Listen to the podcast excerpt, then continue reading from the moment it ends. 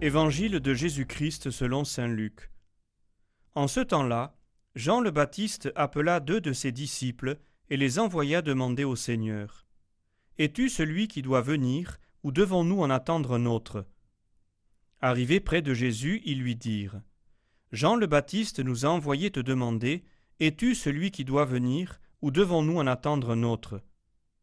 À cette heure-là, Jésus guérit beaucoup de gens de leurs maladies, de leurs infirmités et des esprits mauvais dont ils étaient affligés, et à beaucoup d'aveugles il accorda de voir. Puis il répondit aux envoyés Allez annoncer à Jean ce que vous avez vu et entendu.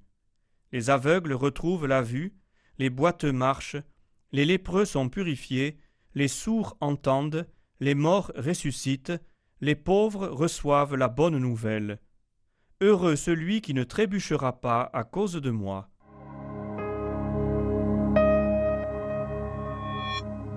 Qui est Jésus? Hier et avant-hier, ce sont les grands prêtres et les anciens qui se posaient la question. Jésus essaya de leur montrer que seul celui qui se reconnaît petit, pécheur, peut accueillir le Sauveur. Aujourd'hui, c'est Jean-Baptiste qui s'interroge. Es-tu celui qui doit venir, ou devons-nous en attendre un autre? Pourtant, Jean-Baptiste avait désigné Jésus comme l'agneau de Dieu, celui qui enlève les péchés du monde.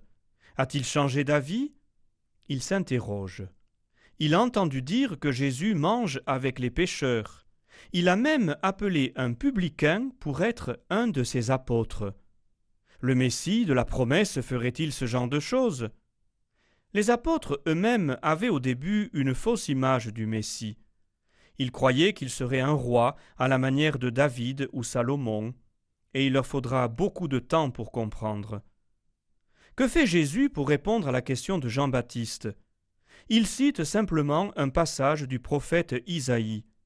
Ce passage qui montre le Messie restaurant la création dans sa beauté primordiale, le Messie remettant l'homme debout. Jésus ne fait que cela, citer les Écritures. Et Jean-Baptiste comprendra. S'il y avait eu un doute chez lui à un moment donné, ce doute disparaîtra en écoutant la réponse de ceux qu'il a envoyés à Jésus. Il croira à la parole de Dieu. Les grands prêtres et les anciens n'ont pas cru à la parole de conversion proclamée par Jean. Ils ne crurent pas non plus à la parole de Jésus qui a pris vie dans ses actes de guérison, d'exorcisme, de libération, de résurrection. Ils ont vu, ils ont entendu les témoignages, mais leur cœur reste fermé. Jean-Baptiste, lui, croit à la parole. Elle s'accomplit en Jésus-Christ. Quel enseignement pour nous aujourd'hui? D'ici quelques jours, nous fêterons la nativité du Seigneur. Ce petit enfant couché dans une crèche, c'est Dieu qui s'est fait homme. Est-ce que nous en sommes conscients? Est-ce que nous croyons vraiment?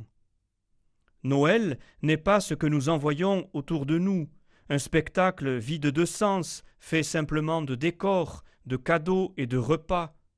Noël, c'est d'abord et avant tout la naissance du Sauveur qui vient nous arracher à la mort.